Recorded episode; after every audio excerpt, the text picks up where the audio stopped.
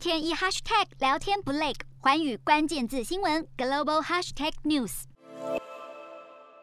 根据辉瑞公司最新临床试验显示，感染新冠肺炎的高风险成人，若在三天内服用这款抗病毒药物，住院需求可减少百分之八十九；五天内服用也能减少百分之八十八。这是以两千两百多人为基础进行试验所得到的结果，与上个月公布的初步试验结果相符。辉瑞还说，实验室数据显示，这款口服药似乎也能有效治疗感染 Omicron 变异株的患者。辉瑞表示，新冠口服药已经准备好量产，今年可以出货十八万组疗程，在全力量产后，二零二二年可以制出八千万组，可望大幅降低新冠肺炎的致死率。不过，专家强调，口服药应与疫苗并行，而非取代疫苗。辉瑞执行长博尔拉也指出，若因为有口服药而选择不接种疫苗，将会是悲剧性的错误。四大公投，人民做主，民意风暴来袭，政府如何接招？锁定十二月十八日晚间十点，有凭有据看台湾特别节目，决战四大公投议题，独家剖析，就在环宇新闻 YouTube 频道直播。